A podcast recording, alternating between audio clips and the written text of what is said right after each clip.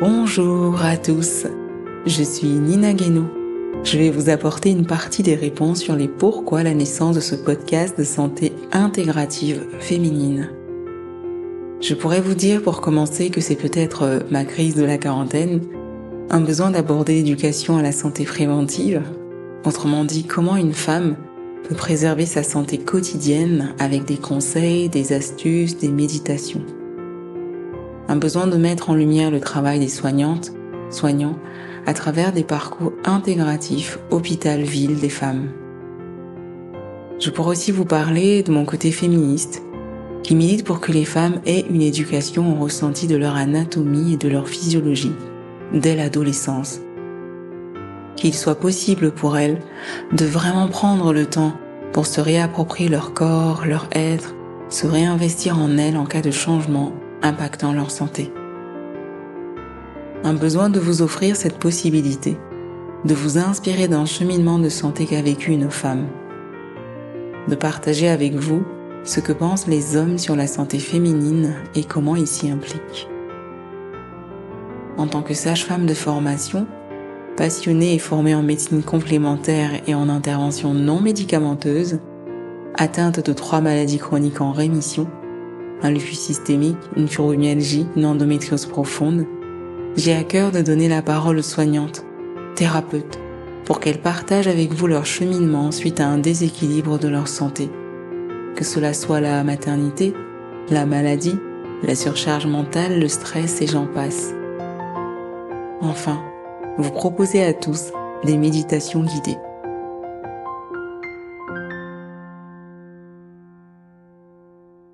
Concernant mon personnage, il y aurait tant de choses à raconter sur ses identités reçues, perdues et acquises. Les identités que j'ai reçues de mes parents, mes processus pour devenir mère, tout ce que mes maladies m'ont apporté, ces femmes et ces hommes que je croise qui me nourrissent, me permettent de m'engager pour la santé des femmes et d'exercer à divers endroits. Une partie de tout cela est disponible sur mon site internet. Néanmoins, j'ai envie de partager avec vous trois dates phares et de vous les raconter, même s'il y en a plusieurs. Lors d'une soirée, organisée il y a deux semaines par une amie auteure du livre pour enfants, j'ai été amenée à répondre à ces mots. Je ne comprends pas pourquoi les personnes créent des podcasts pour se retrouver à prêcher dans le vent, voire à perdre du temps, de l'énergie. Je ne comprends pas. Avant, ce type de phrase aurait installé en moi une incertitude qui aurait balayé toute l'énergie de mon élan. Je me suis dit, et je lui ai dit pour ma part, je n'ai plus envie de convaincre l'autre, afin de m'autoriser à ressentir ce que je souhaite exprimer avec bienveillance. Je n'ai plus envie de donner un exemple à une femme en lui parlant d'une autre femme que j'ai accompagnée, en racontant l'histoire de cette autre femme avec mes mots car j'ai l'impression que cela nourrit mon ego devant ma patiente. Je préfère l'envoyer écouter le parcours de cette femme pour qu'elle ose exprimer le sien et surtout le vivre. Puis, parfois en consultation, les deux parties sont prêtes pour aller à l'essentiel, et par manque de temps, une notion simple n'est pas abordée. Le podcast sera un moyen de conseiller à la femme un épisode en lien avec sa consultation. Cela me fait penser à deux mamans que j'ai d'ailleurs accompagnées, toutes les deux atteintes de thrombophilie, une maladie du sang. Claire avait accouché un an plus tôt et je lui ai demandé son autorisation pour que Marie, enceinte, puisse l'appeler. Il y a aussi eu ces deux mamans atteintes du cancer du sein que je suivais et que j'ai mis en relation. Et tant d'autres femmes. Puis parfois, tous ces partages, ces mots, ces livres, ces lieux nous inspirent. Moi, ils m'inspirent des méditations que je partagerai. Et ça sera aussi un plaisir personnel de prendre le temps d'écouter ces personnes qui ont nourri mon énergie, mon élan en se livrant. Car finalement, tous ces conseils qui seront divulgués pour les femmes me concernent aussi. Tout comme les méditations qui seront proposées par moi ou par mes invités. J'avais élucidé d'autres raisons calmement et l'oreille de mon interlocutrice avait changé de sensibilité. Dis-moi lorsqu'il sort en podcast, je vais l'écouter. Frisson, frisson. une date phare, une autre. Nous sommes au début de mes études, je découvre et je pleure. Pour le premier accouchement auquel j'ai assisté, il m'avait été demandé de rester dans un coin pour observer. C'était en pleine nuit, lumière tamisée, le couple, l'auxiliaire de puricultrice, la sage-femme et moi. Valse de contractions les unes après les autres, entremêlées de cris, d'encouragement. Enfin, enfin voilà le magnifique bébé. Il est né en pleine santé.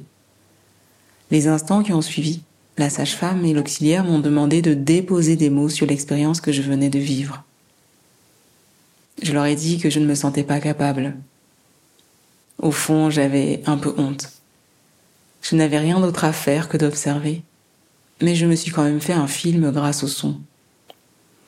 Il est vrai que mon cerveau fuse à foison et que j'ai un rapport particulier avec le bruit, la douleur. Mais à cet instant précis, leur dire que je me suis cru dans une scène érotique, une partie à plusieurs où tout le monde encourage un orgasme. Non, je ne pouvais pas. Bref, je vous passe les détails. Les deux collègues ont néanmoins assisté. N'aie pas peur de nous partager ce que tu ressens, Nina. C'est le métier qui rentre. C'était ta première. J'ai fini par cracher le morceau. Je me souviens de leur regard inattendu et du mien honteux et perplexe. La sonnerie de la cafetière a mis fin à ce cercle de femmes sur la naissance. Il est 6h45, un nouveau couple se pointe. La patiente, cette fois, est aussi quasi à dilatation complète. Je peux être un peu plus actrice, des tâches me sont données.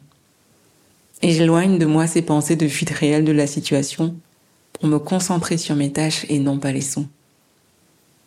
La patiente se met à pousser des cris, son mari l'aide mes collègues aussi. Puis un fou rire s'installe. La sage-femme et l'auxiliaire, le mari qui riait en pleurant et la femme qui accouchait en riant. Imaginez ma tête. Je ne savais pas quoi penser de cette nouvelle scène. Tout se calme, le bébé est accueilli et le papa ose dire à la sage-femme Mais pourquoi vous avez eu un tel fou rire qui nous a tous entraînés dans cet état d'euphorie? C'est Nina, qui est en étude pour devenir sage-femme, qui nous a partagé ce qu'elle avait observé, ce qui s'est avéré vrai avec vous. Notre cercle d'échange coupé par la cafetière s'est poursuivi et le changement de garde a eu lieu. J'étais apaisée. Les naissances suivantes ont été colorées par des larmes. Je pleurais beaucoup. C'était impressionnant comment cela entraînait aussi les parents dans leurs émotions. Je n'osais en parler à personne de l'état dans lequel me mettaient les naissances. J'avais honte, car je me disais que c'était lié à l'abandon de ma mère que j'avais vécu. Alors, lorsque je voyais un nouveau-né attendu, bercé, ensuite nourri par cet amour de ses parents, je me disais, est-ce que j'ai été voulu choyer ainsi? Et lorsque c'était un nouveau-né, mort-né, je me disais, et si j'étais né ainsi? Et des larmes envahissaient. J'ai redoublé ma première année de sage-femme tellement j'étais submergée d'émotions. Je ne savais plus écrire. Ma dyslexie avait repris une place importante. Je demandais les notes de mes camarades pour être sûre de l'orthographe des mots. Dans quoi me suis-je embarquée? Je me demandais. J'ai refait des demandes pour intégrer des écoles d'ingénieurs qui ont été acceptées. Mais après réflexion, j'ai choisi de rencontrer mes émotions. J'ai commencé à analyser ce stress en moi, identifier notamment cet effet miroir de mes études sur mon histoire. Puis, à une garde, une future maman nous appelle. Elle a mal. J'essaye de l'écouter autrement que par les protocoles. Mais pourquoi? Pourquoi et comment une femme pouvait-elle sonner pour me dire qu'elle avait mal? Sans pouvoir me dire sa douleur, la décrire et me parler de son besoin pour que je l'aide. Pourquoi attendait-elle tant de moi, de ma fonction? D'autant plus que je n'étais pas la seule à ne pas pouvoir faire quoi que ce soit pour la soulager. Je me suis sentie coupable, coupable de ne pas avoir les bases du fonctionnement du corps féminin, en pensant au départ que cela venait de l'absence de ma mère. J'ai souhaité y remédier. J'ai entamé des formations, je me suis pointée à des associations, je me suis engagée malgré le fait que certains pensaient que je, je me dispersais. J'avais un seul mot-clé en tête, et je souhaitais l'explorer ailleurs qu'à l'hôpital. Ce mot c'était la douleur. Les douleurs des femmes face à leur cycle menstruel, leur passage de la petite fille à la ménopause, la maternité, la maladie, les bobos du quotidien et surtout les douleurs émotionnelles. Un tas d'événements s'en suivent. Je travaille comme aide-soignante, comme infirmière avant de prendre mon poste de sage-femme. Je poursuis mon travail de test événementiel comme une bouée de mise à distance. Puis je rencontre Béatrice durant mes premières gardes en tant que sage-femme. Béatrice est une sage-femme pour qui les médecines complémentaires ont été salvatrices. Elle s'y est formée et les utilise pour elle et les patientes. Nos premières gardes ensemble sont intrigantes. Elle, avec sa maladie rare, ses comportements, ses connaissances, ses huiles et j'en passe. Avec elle, on sent les femmes. Je ne la sens pas. Elle n'est pas confortable émotionnellement. Son corps n'était pas d'accord. Je ne la sens pas. J'affine mon ressenti et j'ose utiliser à ses côtés pour peaufiner les premières ébauches de cette sage-femme que je suis devenue. Intrigant. Et surtout improbable, je dirais. Béatrice a un lupus, une maladie auto-immune rare que l'on me diagnostiquera après la naissance de mon enfant. La probabilité que je tombe sur elle, partage avec elle tous ces moments qui m'ont par la suite aidé, était très faible. Elle sera un de mes piliers. Grâce à elle et à cette maladie, j'ai encore plus investi les thérapies complémentaires. Depuis peu, je pleure d'amour et de merci pour elle. Elle est décédée jeune, la nuit du 29 au 30 septembre. Je suis née le 29 septembre. En parallèle, je plonge dans ce besoin de comprendre le corps des femmes, avec pour socle principal le yoga que je pratiquais déjà. L'approche de yoga traditionnelle de Sri Mahesh m'émeut. Je me forme. Il est athlète et ressemble à un africain plutôt grand pour un Indien. Ces années de formation durant quatre ans me permettent de mettre en place un de mes premiers concepts autour des postures de yoga, l'apnée et l'appréhension des douleurs, la kinésiophobie. J'en profite pour remercier Anne et l'encadrement que j'ai eu à ce moment-là pour toutes les explorations qui m'ont été possibles. Par la suite, d'autres enseignements, d'autres diplômes et formations nourrissent mon parcours. Je mets en place des cours de yoga et douleurs chroniques. J'explore les douleurs avec des interviews à divers endroits et pays. J'en rédige des mémoires. Durant mes cours, je reçois des femmes avec des profils de santé variés, différents, des symptômes et des besoins divers du simple besoin de reconnexion au corps, aux symptômes tels que la fatigue, les troubles du cycle, les troubles de la digestion, les troubles de la fertilité, des femmes enceintes, des femmes en parcours pour leur cancer du sein, burn-out, endométriose. Une majeure partie des femmes sont atteintes d'endométriose. Je les accompagne avec mes autres compétences. Les résultats sont touchants.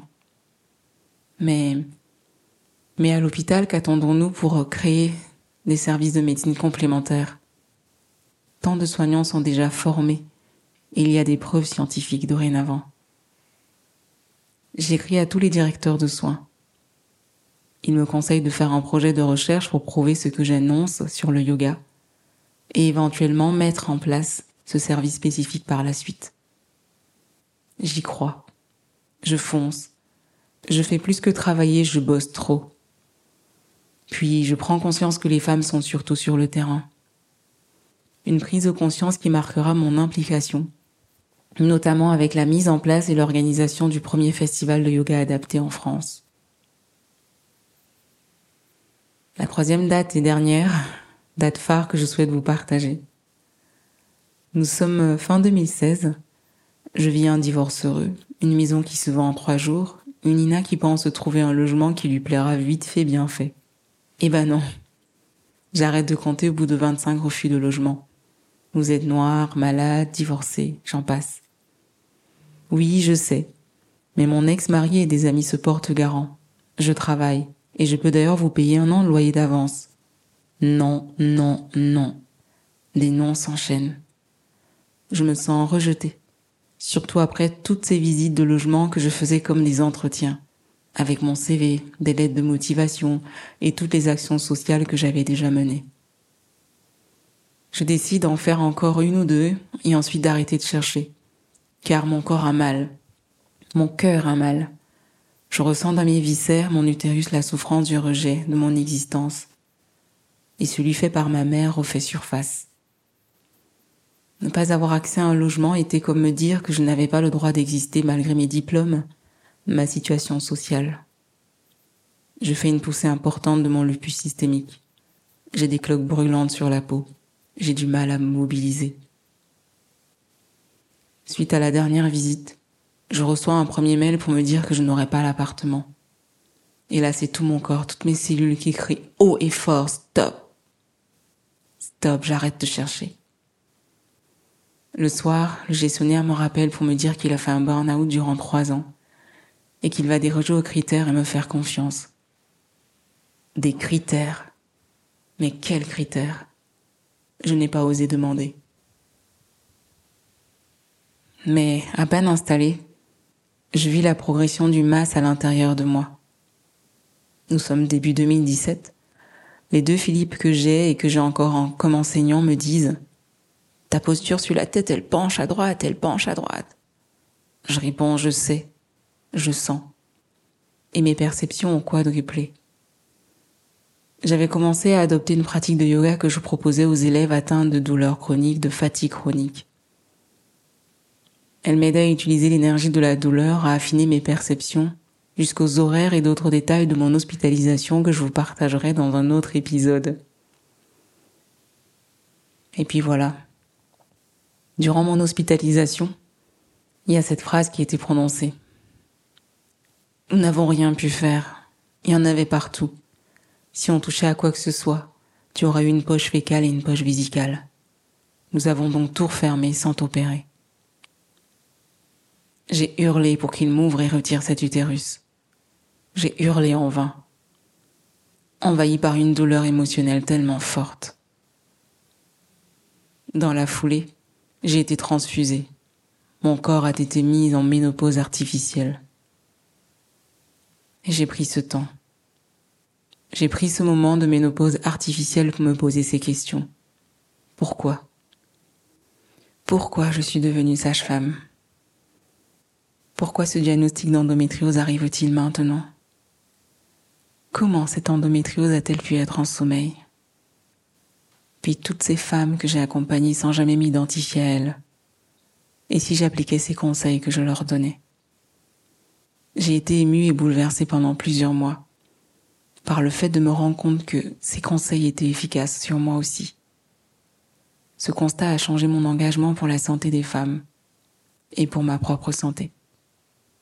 C'est certes un équilibre à avoir, une discipline, un engagement envers soi-même et ceux qui prennent soin de nous, des contrôles techniques de santé réguliers, un travail collaboratif avec les soignants et thérapeutes autour de moi, pour que je devienne cette femme, cette femme sage, ou cette sage-femme de plus en plus heureuse. Il y a tant à dire et à partager. Heureusement que le podcast ne fait que commencer.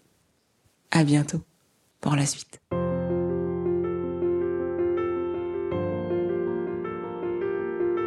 Si cet épisode vous a interpellé, si vous pensez que certaines femmes auraient besoin d'éclairage ou d'inspiration pour leur santé préventive, curative ou intégrative, si vous connaissez des personnes qui ont un intérêt pour les méditations guidées, merci de partager la naissance de ce podcast autour de vous, de le commenter dans les plateformes et surtout de lui offrir un cadeau de naissance, une note de 5 étoiles pour qu'il soit diffusé. Merci de participer à cette aventure Merci à tous ces invités qui vont livrer leurs mots parfois dans des conditions incroyables. Merci au studio Schmooze. À bientôt pour la suite des épisodes Libère des mots.